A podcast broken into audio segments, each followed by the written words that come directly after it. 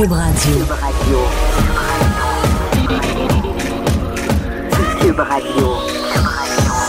Acteur majeur de la scène politique au Québec. Il analyse la politique et sépare les faits des rumeurs. Trudeau le midi. Bon midi, euh, c'est Jonathan Trudeau qui vous parle. Vous écoutez Trudeau le midi à Cube Radio. Euh, J'ai l'habitude de toujours débuter l'émission en vous disant la date. hein. C'est comme une habitude, c'est un, mécanisme, un automatisme euh, plutôt, je devrais-je dire.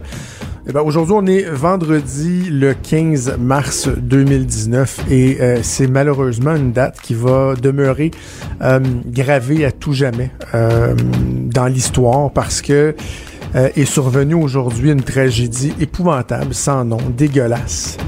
Euh, genre d'événement qu'on ne voudrait jamais, jamais voir arriver. Évidemment, je parle, je fais référence au carnage euh, qui s'est produit euh, dans deux mosquées de la Nouvelle-Zélande plus tôt aujourd'hui. Euh, ça s'est passé dans la ville de Christchurch. On parle de 49 fidèles qui ont été euh, lâchement assassinés et plusieurs dizaines d'autres qui sont blessés. Un, bilan qui pourrait euh, être vu à la hausse.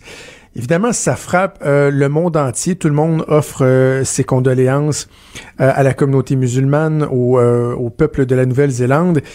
Mais ça a une résonance particulière euh, au Québec, ici, particulièrement même, euh, je dirais, euh, à Québec, évidemment, avec euh, la tuerie de la Grande Mosquée qu'on a vécue il y a à peine deux ans. Euh, c'est très difficile pour les gens de la communauté et on va en discuter tout de suite avec le président du Centre culturel islamique de Québec qui est en ligne, M. Boufeldja Ben Abdallah. M. Ben. Abdallah, bonjour.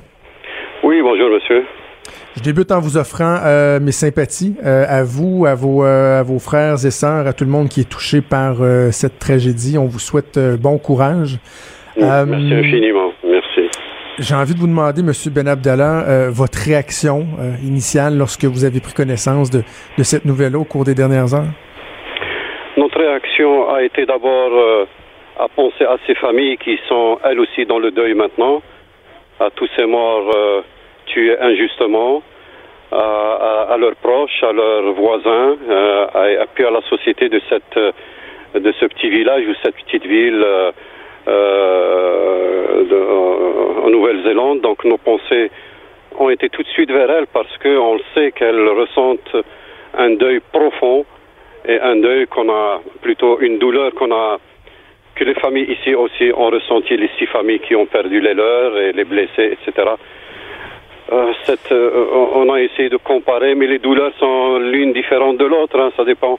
Mais c'est, c'est, la même chose dans le sens où euh, des pertes de vie, et puis on est avec elles, et on est avec nos familles ici, parce que imaginez maintenant, elles voient dans la radio, elles vont voir à la télévision, elles vont Mm. écouter les gens, il va y avoir des téléphones. C'est très dur pour les familles aussi de se rappeler, alors qu'elles commençaient, elles ont décidé, hein, on a fait un communiqué de presse Oui. avec elles, décidé de, de, recommencer à vivre et d'être tranquille pour euh, euh, revivre le restant de leur jour dans une certaine sérénité, mais pas dans l'oubli. Pas dans l'oubli, mais dans une certaine sérénité pour reprendre la vie euh, de tous les jours. Voilà. Parce que c'est un des éléments évidemment qui, qui, qui est tellement déplorable, c'est que vous l'avez dit, vous avez publié un, un communiqué quelques jours après euh, que la sentence euh, d'Alexandre Bissonnette ait, ait- ait été connue. Euh, vous vouliez tenter tranquillement de, de, de passer à autre chose, de, de, de tourner la page euh, euh, dans la mesure là où, où on peut le faire. Et là, ça, ça vient carrément raviver des blessures qui, des qui voilà. est encore vives. Là. Et voilà, exactement. C'est ce que je, je voulais vous exprimer. Tout d'un coup, euh, les familles ont décidé de se reposer, de recommencer à vivre, éduquer leurs enfants, leur donner un peu de sérénité, un peu de, tranquillité. Et puis aujourd'hui, imaginez-les ce matin quand ils entendent parler ça et ils se rappellent, elles se rappellent elles-mêmes que euh, euh, cette journée du, du 29, elles couraient dans les hôpitaux à la recherche de leur mari. Mon Dieu, que ça va être terrible. C'est des, des, des pensées, c'est du renouveau. Euh, le deux ans, c'est comme si c'était hier. Moi, je suis convaincu que ça va être. Imaginez-nous qui sommes uniquement des, des, des- des- des gens ordinaires quand on pense à ça. Alors, imagine eux qui ont perdu les leurs. Ce matin, ils doivent être dans tout, dans toutes leurs, euh, leurs, leurs émotions aussi vives que le 29 janvier quand elle trouvait pas son mari Ah à tel hôpital, puis elle courait là dans un autre. Est-ce que vous avez vu mon mari? Est-ce que puis tout compte fait, la nouvelle qui tombe votre mari est décédé, c'est lui qui a été tué. Mon Dieu, mon Dieu, mon Dieu. Alors les 49 personnes, c'est la même chose. Monsieur Ben Abdallah, Monsieur Ben Abdallah, lorsque euh, y a, mettons, on voit une tragédie arriver, je sais pas moi, des, des enfants qui perdent la vie dans un accident, puis on voit qu'il va y avoir une cérémonie à l'église, puis moi souvent je me pose la question comment le prêtre peut trouver les bons mots, comment on peut tenter de, de rassurer, d'apaiser les gens? Et là, je, je, pense par exemple aux imams qui auront à, parler aux, aux, aux membres des communautés musulmanes un peu partout, mais ici à Québec, puis je me dis, qu'est-ce qu'ils peuvent dire, qu'est-ce, c'est quoi le message qu'on peut envoyer? Oui. Et, ils, ils dans la force de, de leur conviction et de leur foi qui dit que la résilience est importante, la patience est importante. Dieu a voulu ça, cette situation va passer, armons-nous de patience et continuons notre vie et demandez à Dieu, c'est à lui de, de, trouver le juste, la, la, juste repentance pour celui qui a fait, qui a fait le geste. Donc c'est des mots d'amour, c'est des mots euh, à dire aux familles, euh, je, je parle des imams, hein, nous mm. sommes avec vous, ne vous inquiétez pas. Euh, on, on, est avec vous, tout le monde pense à vous. Regardez la société qui est venue, 15 000 personnes en une nuit, les gens pensent à vous. C'est autant de mots de réconfort qui fait que ces familles se disent Ah, c'est vrai qu'on a perdu un, un des nôtres, mais les gens sont quand même avec nous. C'est complètement différent de Hop, le drame est passé, puis on oublie. Euh, c'est la même chose, une perte d'un enfant dans un accident ou quelque chose, les gens vont les voir, ou le prêtre fait un discours comme ça de, de compassion. C'est les mots de compassion, hein, et c'est ça qu'il faut, qu'il faut que ça soit dit. Et, il n'y a pas d'aller chercher qui, qui blâmer tout de suite. Ces familles ont besoin immédiatement de réconfort et de bons mots, des, des mots qui, qui apaisent. Et c'est ce que font les imams ainsi que les, les curés si, dans, dans, dans, les églises ou, dans, ou les rabbins dans, dans les mhm. synagogues. On est tous de la même, de la même essence euh, humaine. Dans les sentiments qui sont ressentis par euh, votre communauté, bon, évidemment, il y a, y a, la peine, euh, l'incompréhension. Il doit y avoir, avec, euh, avec raison, une certaine dose de frustration, mais est-ce est qu'il y a la peur également? Est-ce que c'est un sentiment qui, qui était présent et qui peut être, qui peut être encore mis davantage là, de, de l'avant lorsqu'un événement comme ça survient? Est-ce qu'il y a carrément de la peur? Ah ben, il faut, sincèrement, il faut pas se le cacher, il faut pas se le cacher c'est une certaine peur qui revient. On se dit, mon Dieu, encore une attaque. Il a eu, il a eu Pittsburgh. Des mm. gens dans la synagogue ont été tués. Et puis tout d'un coup, encore des gens dans le mosquée ont été tués. Et puis des gens qui ont été tués aussi en Égypte dans, dans une église il y a X temps. Donc c'est le temple sacré dans lequel les gens prient qui sont attaqués. Mais c'est une folie. Donc quand on a appris ça, euh, tout de suite nous est venu donc aussi, euh, même si c'était la compassion avec les gens, il y a une certaine crainte aussi de dire ah c'est vrai après après le drame ici des, des six des six décès et, il y a eu de la compassion, mais il y a eu aussi des, bêtises qui nous ont été criées par des minorités, par une minorité. Et puis ça, ça fait du mal de dire malgré la, douleur, malgré les pertes de vie, malgré les blessés, un paraplégique, etc., il y a des gens qui nous crient encore des bêtises sur les réseaux sociaux. Ils nous ont, ils sont venus ici, ils nous ont envoyé des excréments sur les portes, ils nous ont envoyé des tracts, etc. Mon Dieu. Et ça, c'est cette minorité qui crie plus que la majorité. Parce que la majorité, elle est compatissante. Mais cette minorité qui fait du bruit, mon Dieu, il va falloir qu'on trouve euh, un moyen pour la dissuader. Euh, peut-être par l'éducation, par l'ouverture à discuter, par des tables rondes. Il faut, il faut qu'on qu décompresse ça. Ça ne peut pas continuer.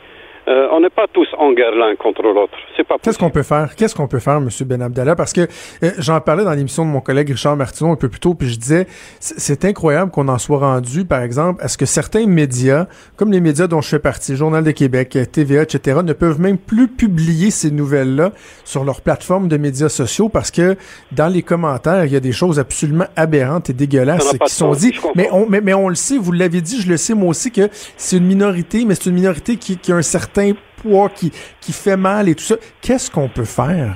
Je pense que vous, vous pouvez faire quelque chose. C'est ce que vous venez de dire, votre dernière phrase.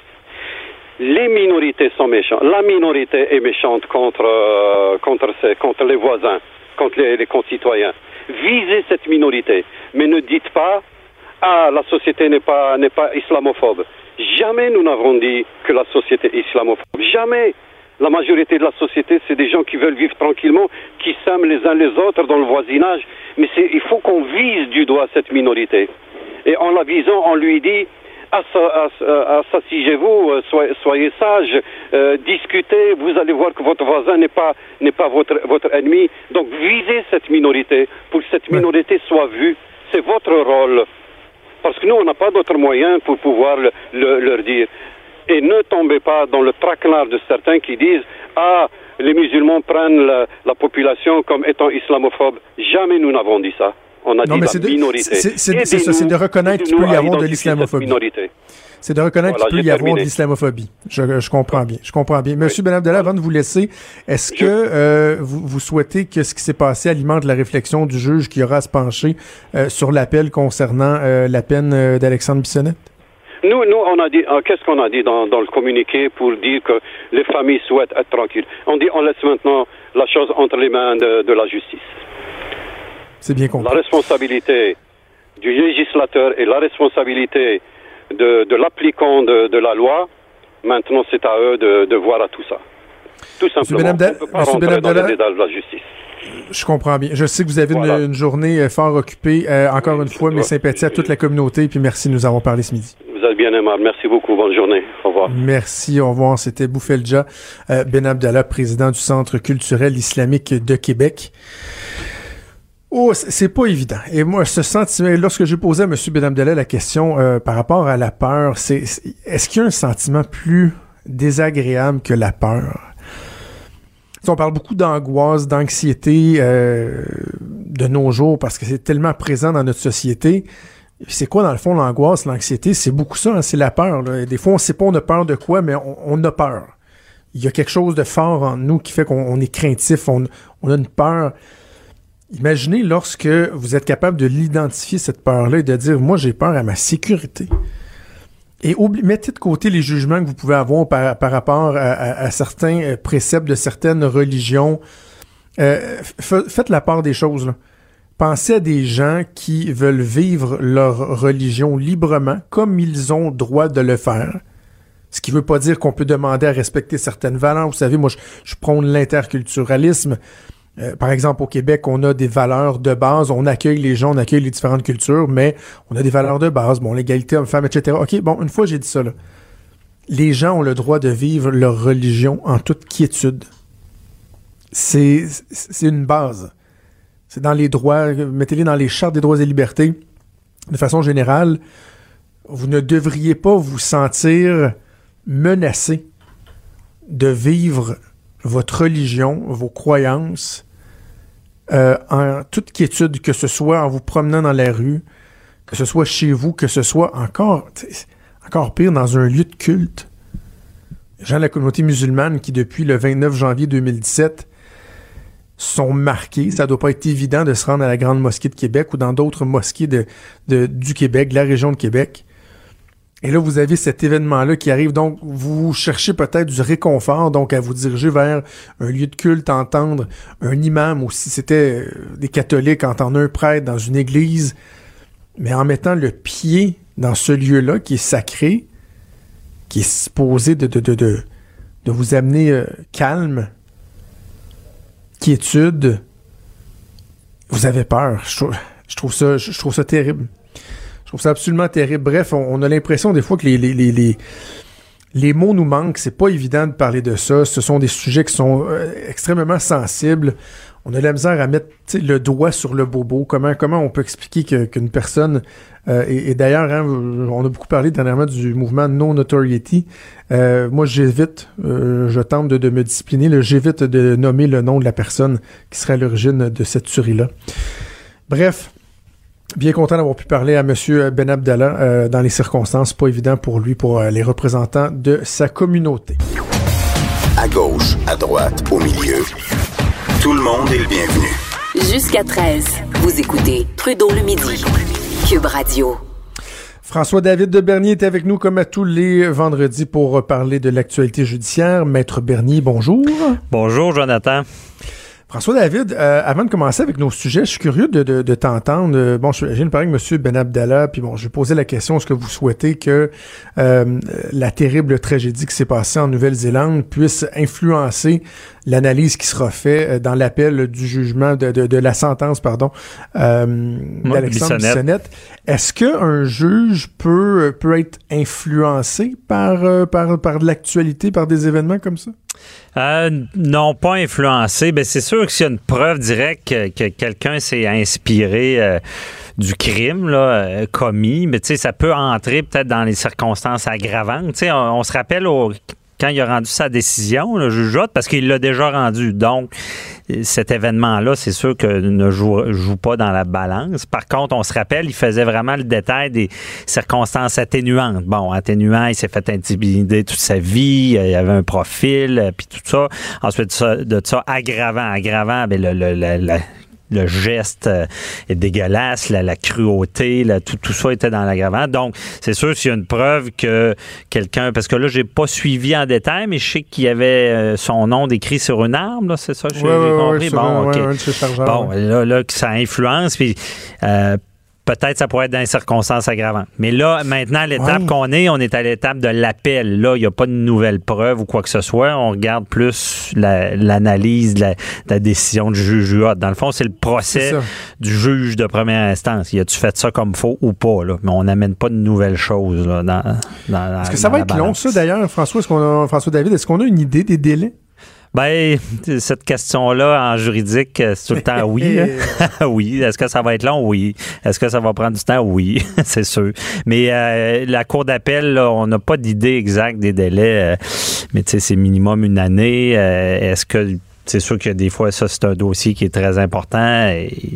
C'est pas, pas qu'on va le temps le prioriser, mais on, peut, euh, il peut être traité peut-être plus vite. Mais c'est, c'est dur à dire parce que là, ça fait seulement commencer. Il y a eu des avis d'appel de déposer. Donc, c'est dire, hey, je m'en vais en appel. Mais là, après ça, ça prend tout l'argumentaire. On appelle ça le mémoire d'appel qui est vraiment plus étoffé, plus technique. Euh, et on le sait, à la cour d'appel, euh, c'est comme je dis, c'est pas la cour euh, supérieure où est-ce que c'est un procès. C'est vraiment, c'est des juges. On, est devant des juges. Des fois, il y a des causes euh, qu'on a pris euh, deux, un mois à, plaider ou à, monter, puis ça a pris du temps, puis ça dure 20 minutes en cours d'appel parce que il, rend, il casse le jugement. Tu sais, c'est le mot casser, hein, c'est ça. La, c'est vrai qu'en France, la cour de cassation, là, c'est, c'est il casse des jugements ou euh, il renvoie à procès ou il modifie. Euh, ils ont pas mal de pouvoir à la cour d'appel.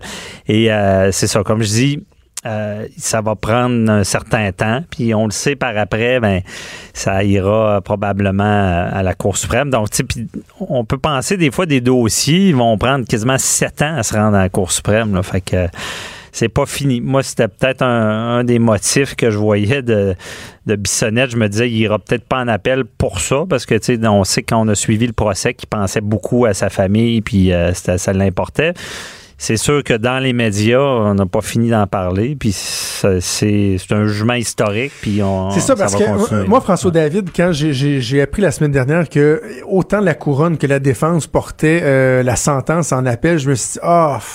On était-tu obligé, il me semble, que tout le monde aimerait passer euh, à d'autres choses, à commencer par euh, la communauté musulmane de Québec, évidemment la famille également euh, d'Alexandre Bissonnette, qui sont des victimes aussi. Ben, c'est Faut jamais oublier de le dire.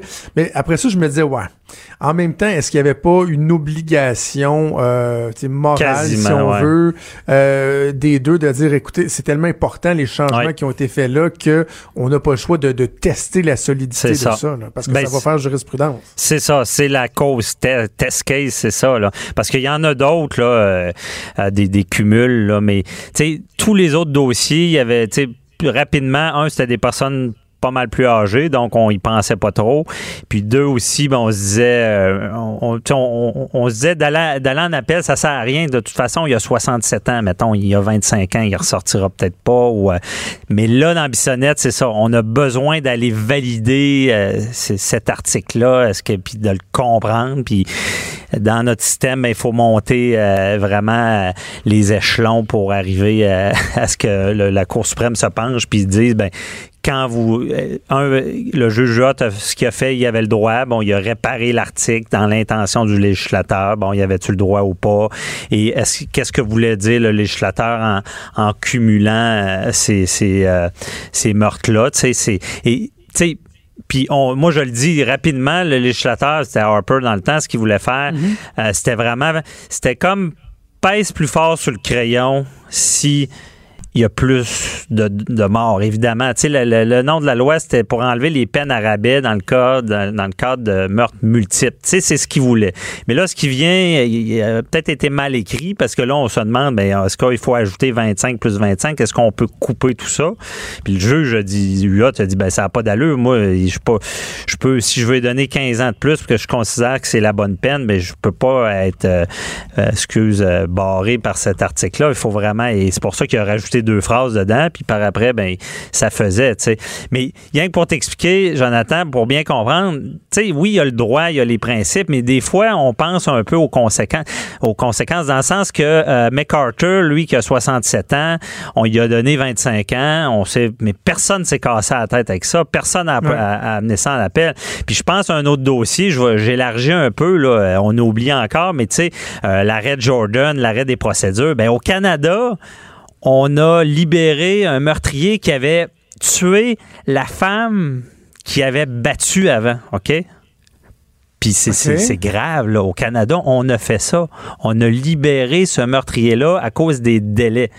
Mais personne s'est cassé la tête avec ce dossier-là parce que la minute qu'il il pouvait même pas mettre le nez dehors, il était renvoyé dans son pays. Bon, fait que Ben, c'est ouais, sûr qu'on n'a pas mis l'énergie des appels, mais imaginez, je fais seulement mettre la même situation.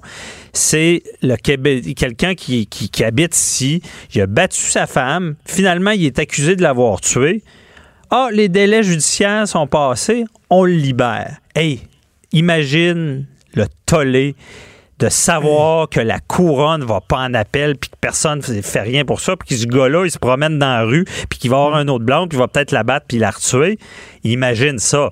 Mais on n'a pas vu cet intérêt-là. Mais là, je fais le parallèle, c'est un peu ça. MacArthur, euh, qui, était plus vieux, on se casse pas la tête. On a eu aussi euh, euh, euh, euh, pas, euh, c'était que j'oublie son nom en Ontario. Euh, en tout cas, je- ça me reviendra. Mais il y a non. eu d'autres d'autres dossiers qui, qui on s'est pas trop cassé la tête parce que un le profil du prévenu c'était clair que c'était quasiment psychopathe puis deux il était beaucoup plus vieux donc euh, 25 ans ou plus ça faisait donc c'est pour ça qu'avec Bissonnette c'est historique puis il va falloir faire le ménage puis avoir une réponse là-dedans comment on fait quand ce genre d'affaires là arrive? Puis excuse, je parle beaucoup, là, mais de voir ce qui s'est passé en Nouvelle-Zélande, puis que c'est ça le fléau de ces meurtres-là multiples de haine, c'est l'influence. Et Bissonnette, c'était ça aussi. Il était influencé par d'autres. C'est qu'il il y en a un qui le fait, l'autre est inspiré, puis ça continue. Et d'où ça ramène toujours de dire on, on les traite comme quasiment comme des vedettes en, en nommant leur nom. Tu sais, Il y a, peut-être du travail à faire de plus nommer leur nom, de plus, je, je sais Oui, pas quoi faire. J'en parlais Ouais. tantôt, le, le mouvement de ça. Ah, de- OK, c'est de vrai. pas nommer le, le- le- nom de ces gens-là, effectivement, Mhm. parce que malheureusement, ils deviennent, euh, ils deviennent des vedettes. Et avant de te Ouais. laisser, je veux t'entendre sur un article qui m'a qui m'a frappé ce matin. C'est euh, concernant euh, un- un- un- une démarche en cours qui a été entreprise par des militants anti-avortement. Eux, ils demandent à la Cour supérieure d'invalider une loi québécoise qui interdit les manifestations euh, dans un périmètre de 50 mètres autour des cliniques d'avortement. Ça fait pas longtemps Ouais. que c'est en vigueur. C'est en 2016, Gaétan Barrette qui avait dit là, là franchement, d'aller mettre des pancartes dans le nez euh, des ça. femmes qui, qui s'en vont se faire euh, avorter pour euh, des raisons qui leur appartiennent, même si des fois on dit Ah ouais, tu sais, Mhm. telle, telle raison. Bref. Euh, et là, eux, ils plaident la liberté d'expression qu'ils ont droit de, de, de, de manifester et tout. Comment, comment tu vois ça? Ils ont-tu des chances de, de, de, de, gagner? Est-ce que vraiment la liberté d'expression peut avoir le dessus sur une certaine liberté de, de, de conscience, euh, de, de, de, le, le, le, le, Ouais, privacy en ça. anglais, là, de, de, de, de pouvoir agir comme bon nous semble sans se faire achaler? Oui, ben bien dit. Euh, ben, théoriquement, on pourrait penser que oui, euh, parce qu'on dit que, euh, un, le droit de manifester, le droit à, la grève, tout ça, les tribunaux ont dit que c'est la liberté d'expression puis que c'est protégé par la charte. Oui. Mais on se rappelle d'une fameuse phrase que je dis souvent, les droits des uns s'arrêtent ou ceux des autres commencent. Et dans la charte, heureusement, on dira ce qu'on veut, il y a une genre de hiérarchie des droits aussi à un moment donné. Puis ça, c'est protégé parce qu'on avait par l'article 1. L'article 1, c'est comme une permission d'enfreindre la charte, dans le sens, puis là, c'est dit, l'article 1, dans une société libre et démocratique qu'il faut gérer, ben, des fois, on peut brimer les droits des uns pour faire valoir des principes plus grands. C'est un peu ça que ça dit en vulgarisant tout ça. Et dans ce cas-là, c'est clairement ça, parce que oui, ils vont ils disent droit à manifestation. Non, parce que c'est pas rien qu'une manifestation. Là. Ce que tu fais peut peut-être empêcher quelqu'un d'aller se faire avorter ou euh, ça, ça brime le droit des femmes, ça brime plein d'autres affaires plus grandes, va manifester plus loin, puisque la loi dit ben, c'est dans un périmètre de rapproché, 50 mètres, je pense. Là. Et c'est logique, c'est de dire, gars, va pas manifester pour bloquer que la personne n'ait pas accès au service. Ça, tu peux pas invoquer ton droit à la, liberté d'expression en faisant ce genre de choses-là. Puis c'est toujours logique, c'est logique. Tu peux pas, euh, euh, oui, manifeste, mais va ailleurs, puis empêche pas quelqu'un de faire valoir ses droits. C'est, hein, je le répète, les droits des uns s'arrêtent ceux des autres. Commence. J'aime beaucoup cette phrase. Maître François-David Bernier, merci. On t'écoute le dimanche matin, 10h. J'appelle mon avocat. À bientôt, oui, merci. À bientôt. Bye-bye. Quand Trudeau parle de politique, même les enfants comprennent. Jusqu'à 13. Vous écoutez Trudeau le midi. Cube Radio. Félix Séguin, journaliste au bureau d'enquête de TVA Nouvelle, qui est en studio. Salut, Félix. Salut, salut. Euh, je pensais à une expression qui est pas très euh, populaire, mais qui avait été euh, beaucoup véhiculé à l'époque où Lucien Bouchard était venu euh, témoigner en commission parlementaire sur un projet de loi qu'il s'était accroché à Camille Kadir, puis il avait dit Coudon, est-ce qu'on est dans la cour du roi Péto ici?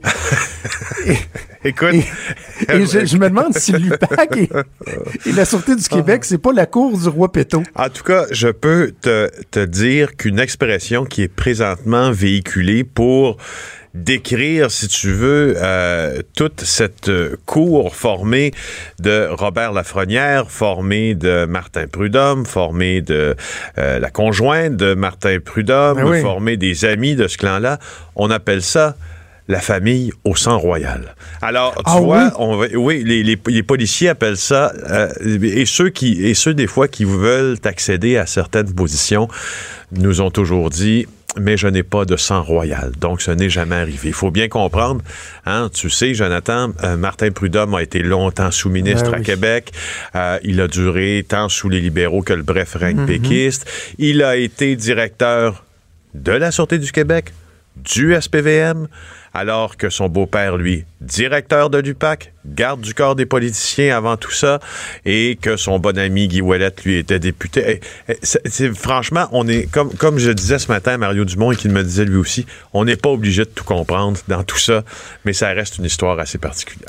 OK. Euh, partons du début. Ce qu'on ce qu'on apprend ce matin euh, dans le journal, c'est que, bon, il y a Martin Prudhomme qui a été suspendu la semaine dernière. Et là, dans les enquêtes qui sont en cours, il y a aussi une certaine implication, en tout cas alléguée, de Robert Lafrenière, qui était le patron de l'UPAC. Il y a l'ancien bras droit qui s'est mis à la table. Bref, euh, démêle-nous tout ça un peu, Félix. C'est vrai, parce qu'effectivement, on a commencé à faire notre préambule avant de parler de ce qui, ce qui est vraiment arrivé dans tout ça. Alors, je me lance, d'accord? Bon. Euh, je sais pas si tu te rappelles, Jonathan. Ben oui, je sais que tu t'en rappelles. Donc, l'arrestation de Guy Ouellet, hein, ça avait fait grand bruit, oui, bien comment sûr. Et comment l'oublier? Ça avait donné lieu à un point de presse passé à l'histoire maintenant, où le directeur des opérations de l'UPAC, André Boulanger, euh, euh, prononçait cette fameuse phrase Ce n'est pas un piège que l'on a tendu à M. Ouellet. C'est un appât. C'est un appât. Alors, reste avec tout ça en tête. Alors, les mois se, succèdent après ce fameux point de presse du 31 octobre, si je ne m'abuse, 2017. Et finalement, euh, le bateau de l'UPAC commence à prendre l'eau de tous côtés. On déclenche des enquêtes sur les fuites. L'enquête sur Guy Ouellet est toujours en cours. Et euh, finalement, en septembre 2018, un mois avant l'élection, selon les informations de notre bureau d'enquête, ce fameux André Boulanger dont on vient de parler Mhm. aurait décidé de rencontrer le directeur des poursuites criminelles et pénales pour dire, en simple, que, euh, que la conduite du fameux projet d'enquête sur Guy Ouellet, qu'on appelait le projet A, n'était peut-être pas si irréprochable que ça, et aussi que Robert Lafrenière lui-même se serait livré à des fuites. bon, autre date très importante, faut bien suivre, le 28 septembre, donc suivant, 28 septembre 2018. Tu te rappelles? Trois jours avant l'élection générale, le DPCP annonce qu'il ne s'objecte plus Ben oui. à la cassation de l'invalidation des mandats de perquisition chez Guy Ouellet parce qu'il a appris, et je cite, tout récemment, de nouvelles informations. Bon, alors on peut penser que, euh, que M. Boulanger a décidé d'impliquer Robert Lafrenière euh, dans, certains, dans certains gestes posés dans le cadre des enquêtes qui ont valu euh, à l'ancien commissaire de l'UPAC de lui-même se retrouver sous le coup d'une enquête criminelle. Voilà.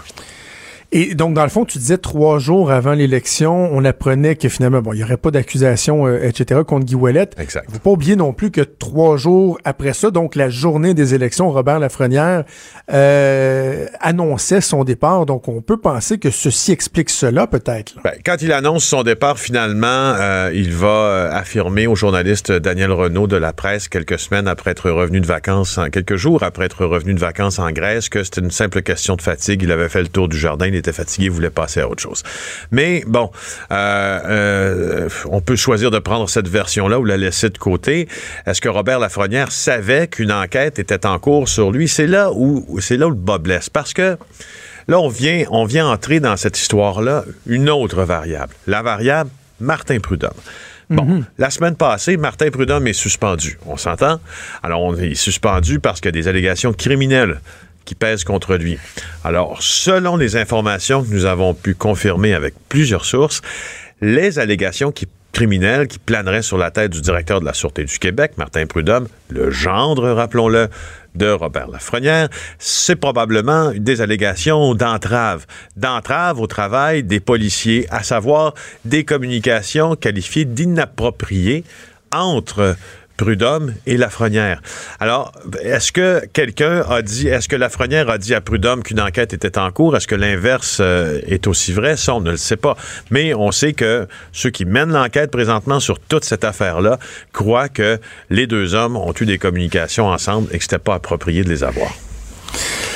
Quand on parle de, de, de, de possibilité que euh, M. Lafrenière lui-même euh, ait coulé de l'information aux médias, est-ce qu'on sait, euh, Félix, si c'est dans ce dossier-là ou si c'est de façon générale? Parce qu'il y a quelque chose d'absolument frappant lorsqu'on lit ça, ces allégations-là ce matin, parce qu'on se souvient euh, du passage euh, de M. Lafrenière en commission parlementaire au cours des derniers mois. Il me semble que ça fait à peu près un an. Ça se passait dans le Salon Bleu, puisque des fois, il y a des commissions parlementaires au Salon Bleu. Je le vois encore, là, on, on l'entend dire, là, essentiellement, que la- la- la- il veut pogner le salaud qui a coulé ça, là, qui a coulé des informations.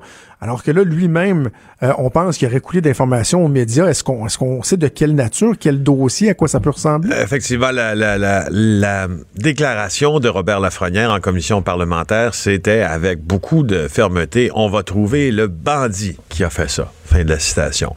Ça, c'était en référence aux fuites d'informations de l'enquête mâchurée euh, qui a permis justement, qui ont permis à notre bureau d'enquête, entre autres, là, de diffuser certaines informations explosives concernant l'enquête sur Jean Charret et Marc Pibot. Mais les fuites euh, euh, desquelles il est, est soupçonné d'être l'auteur, en fait, ce sont des fuites de dossiers d'enquête qui sont euh, antérieurs à, à Machuré. De ce que je comprends, il est soupçonné d'avoir fourni à des journalistes des dossiers d'enquête relativement complets sur des projets qui étaient en cours. Et c'est pas Machuré. OK. Euh, la suite des choses. mais a- on, en- on en perd euh, notre latin. Oui. Si on vient à manquer de mots de voir les deux grands patrons, le, le, le, le- le patron de la Sûreté du Québec, le patron de l'UPAC, qui sont eux-mêmes soupçonnés dans des affaires comme ça. Moi, je me dis, ce qui est essentiel, Félix, c'est et, je veux pas te pousser à faire du commentaire, Mhm.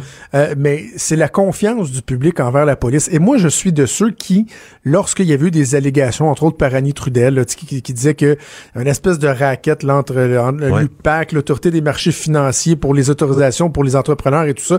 Moi, je dis, voyons donc, là, on parle de la police ici. Là. On n'est pas dans une république de bananes. On doit avoir un minimum de confiance euh, envers nos, nos- nos corps policiers. Et là, tu regardes ça, puis tu te dis, ben là... pff, je sais plus quoi dire. Je, sais plus comment les défendre parce que les gens qui sont à la maison, qui nous regardent, qui nous écoutent, qui nous lisent, ils se disent Ouais, ben là, je- moi, je suis posé d'avoir confiance sans ça. là. Tu sais, il y a quelque chose d'absolument inquiétant. Ben, là-dedans. tu sais quoi, euh, euh, tu sais quoi, je pourrais, je pourrais te répondre sans faire de commentaires en te citant des sources qui sont dans le milieu policier et qui sont à des Ouais. niveaux très élevés et qui ont bien euh, conscience de ce qui est en train de se passer. Et, et- et je vais les citer comme ça. Ce sont leurs commentaires que je vais te dire là, mais c'est c'est leur éditorial en fait. hein.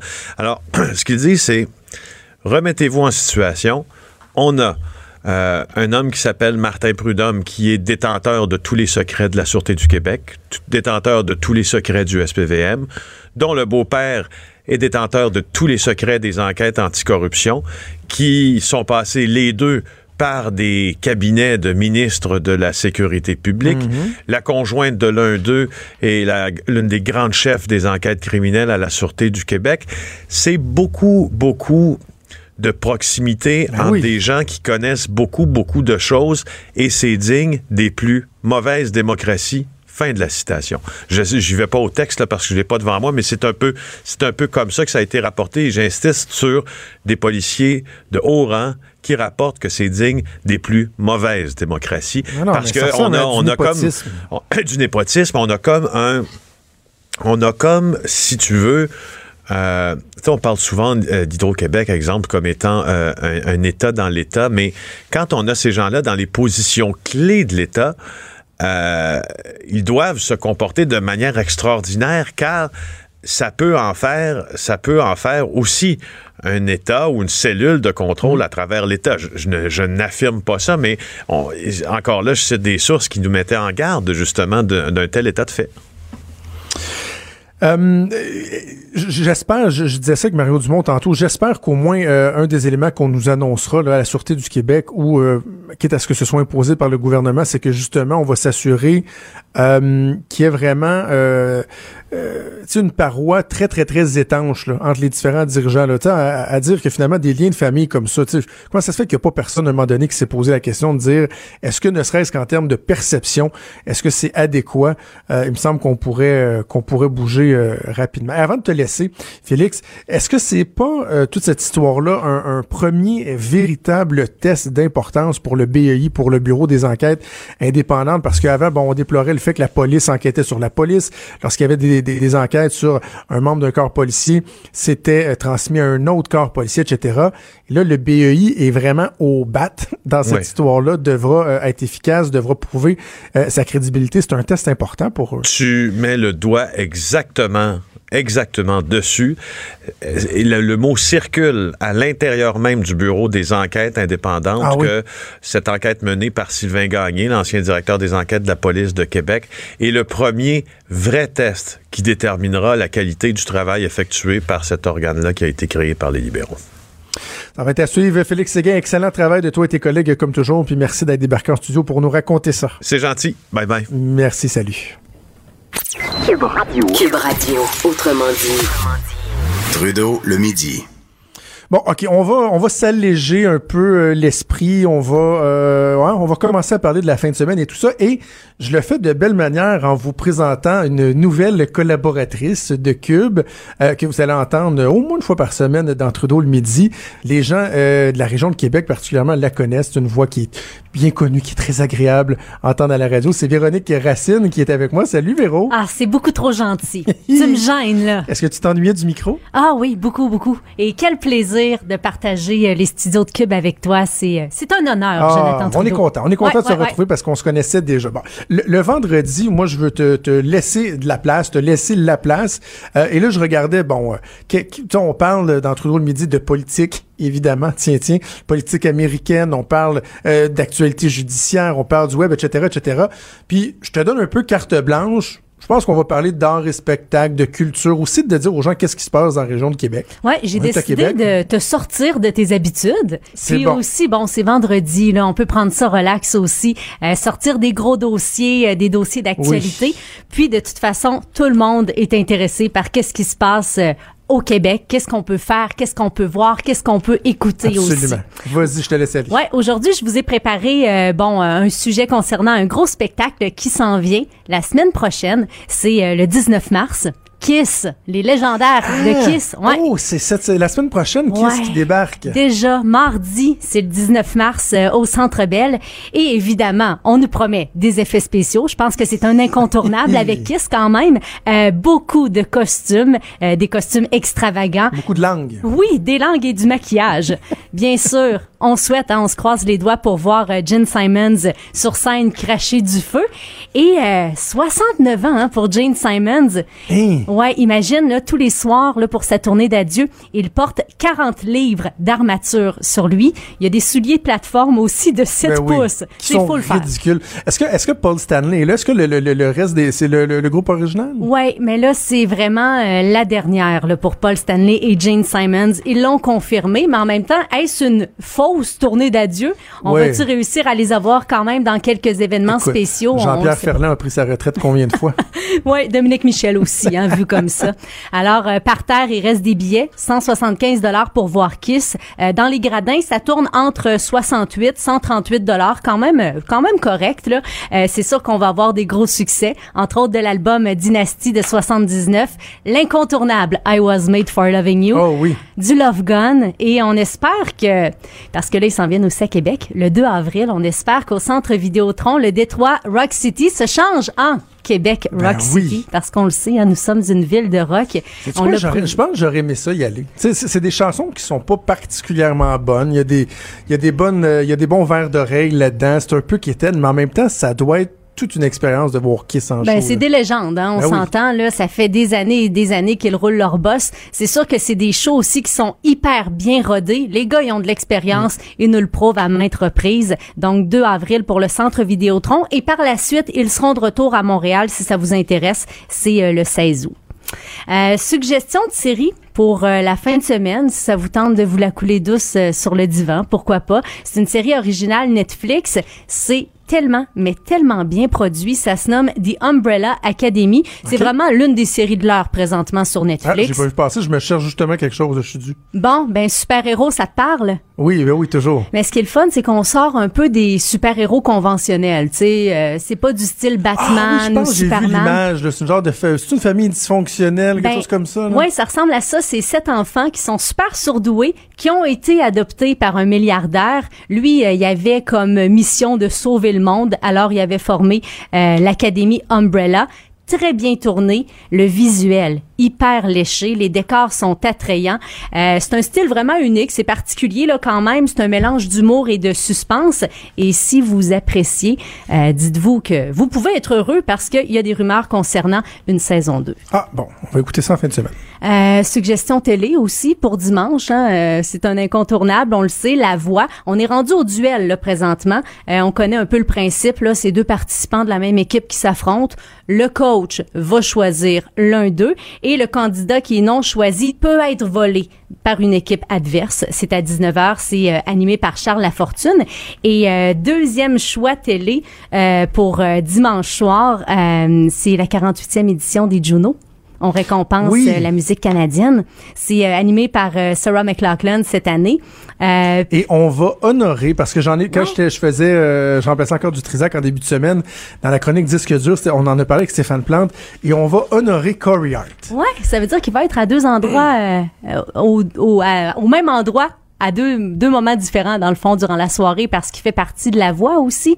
Ah, Il est membre honoraire et on va le voir aussi au Juno. C'est ça, on le récompense là, cette année pour ses euh, 20 ans de carrière. Il va être intronisé au homme. temple. Ouais, hein, il va être intronisé Écoute, au mon temple. premier idole de jeunesse, c'est ça, je racontais à Stéphane, là, avec Sunglasses at Night, euh, Boy in the Box, euh, Never Surrender. Ben ouais. J'étais haut de même, puis j'écoutais ça. On faisait des spectacles dans la cave à Noël. C'est vraiment, le Corey Hart, pour moi, c'est un bon souvenir. Et je trouve, je trouve ça le fun même qu'il fasse un retour. Je sais pas si ça va marcher. Ça fait longtemps quand même qu'il était, euh, était sorti, si on veut, du, des circuits. Là. Euh, il se la coule douce au Bahamas avec Julie Masse, Julie Masse leur petite famille. Ouais. Mais je trouve ça le fun de le voir revenir parce qu'il y, a un- y y a énorme talent, une voix qui est unique, qui est exceptionnelle. C'est pas un grand chanteur, là. Mais, c'est un gars à succès. C'est un gars qui fait des hits, on s'entend. Puis, euh, ben c'est ça, il va être accompagné de Julie, hein? Julie Mars qui nous a volé, on va le dire comme ça. Euh, il va être accompagné d'elle, de ses trois filles aussi et de leur fils. Quand même quatre enfants là, pour Corey Hart et euh, Julie Mars. Puis euh, tu te demandais si ça va pogner son retour, oui ou non, ou si on est encore vraiment accroché au vieux succès de Corey Hart. Mais en tout cas, on va pouvoir le savoir euh, quand même dans quelques semaines. 3 mai prochain, euh, c'est la sortie de son nouvel album qui se nomme euh, Dreaming Time Again. Alors, on pourra voir euh, ce qu'il nous propose comme nouveau matériel.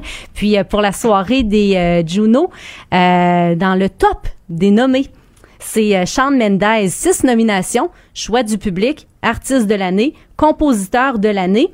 Euh, c'est un style pop, blues, R&B, un peu semblable à Bruno Mars. C'est un gars qui a tellement, mais tellement de talent, qu'on aime ou qu'on n'aime pas le style. Là, on peut pas euh, nier le fait que c'est un gars euh, qui a plusieurs cordes à son arc. Il joue de la guitare, il compose ses chansons, il joue du piano. Euh, en nomination là, pour son troisième album, Shawn Mendes, The Album. Puis euh, c'est le fun parce qu'on va pouvoir le voir. Moi, j'ai vraiment hâte de voir ça euh, en prestation lors des Juno, lors de la 48e édition, parce qu'on a préenregistré sa prestation qui va être diffusée. Une prestation qui nous offre là, durant sa tournée euh, européenne. Alors, on va pouvoir voir ça euh, dimanche. Il y a The Weeknd qui a cinq nominations. Du haut de ses 22 ans, la jeune Alicia Cara, trois nominations. C'est elle, là, en 2018, là, qui avait gagné euh, le Grammy de meilleure nouvelle artiste. Elle était venue nous voir aussi au Festival d'été de Québec. Elle avait fait la première partie de Selena Gomez.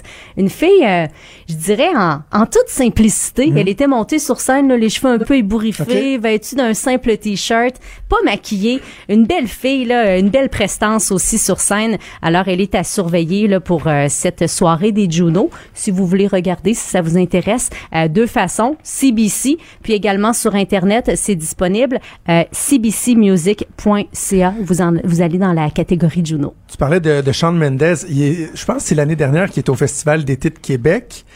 Et ça me fait penser que 3 avril prochain, ça va être euh, le dévoilement de la programmation du Festival d'été de Québec Ben 2019. Et là, si vous êtes d'ailleurs au Québec, vous dites Ah, le Festival d'été de Québec, ouais, on en entend parler, j'ai jamais été. Il faut que vous compreniez là que la date de- du dévoilement de la programmation, c'est toujours très, très, très attendu parce que d'année en année, euh, le FEC ne cesse de nous surprendre agréablement, de nous combler. Ah, Et là, il y a encore plein de gros. Peut-être dans les prochaines semaines, tu pourrais nous parler de ça, là, de c'est quoi les plaisir. noms. Parce que là, c'est c'est une vraie folie. Hein. Tout le monde regarde les calendriers de tournée des groupes pour essayer de savoir qui est où, qui fait quoi, et là, de, de- d'y aller des, des, des prédictions. C'est toujours les mêmes noms qui reviennent, qu'on espère, les, les euh, YouTube. YouTube. Hein?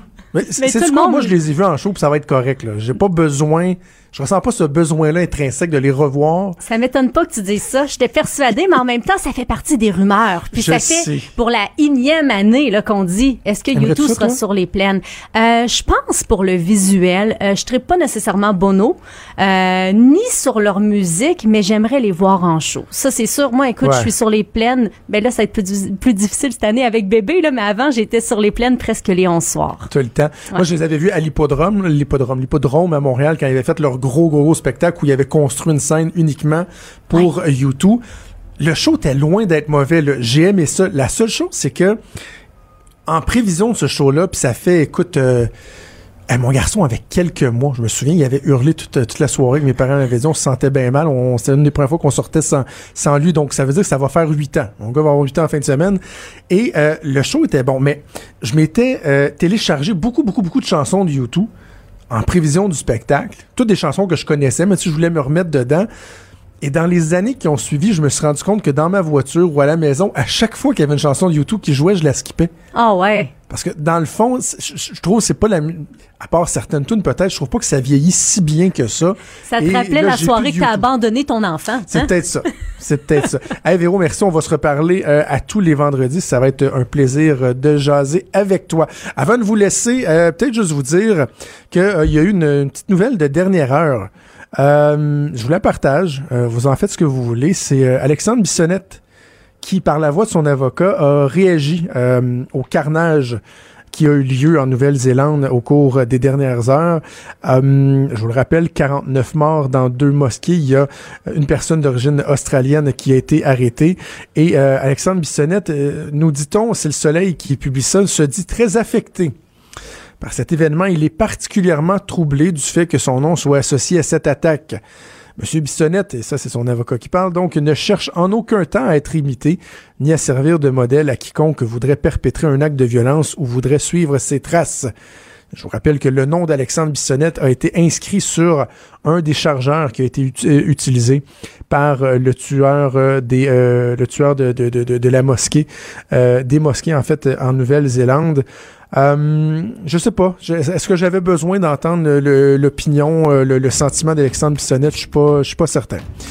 Je suis pas certain. Alors, bref, on garde ça en tête malheureusement, mais oui, c'est la fin de semaine qui arrive. Je vais vous souhaiter quand même de vous reposer un peu, de vous alléger l'esprit. Et surtout, je souhaite vraiment une très très bonne journée là, aux manifestants. 140 000, presque 150 000 étudiants qui sont en grève pour nous sensibiliser au climat. Ben oui, ils vont sensibiliser les gens au climat en les empêchant de s'en retourner à la maison. Les gens vont être pognés dans le trafic de Montréal, incapables de sortir de l'île parce qu'il y a des jeunes flots qui ont décidé de foxer une journée d'école le vendredi pour se faire plaisir puis de se dire que, ah, eux, ils vont changer le monde. Si vous voulez changer le monde, là, allez asseoir vos fesses sur un banc d'école, apprenez, ça va bien aller. Cube Radio.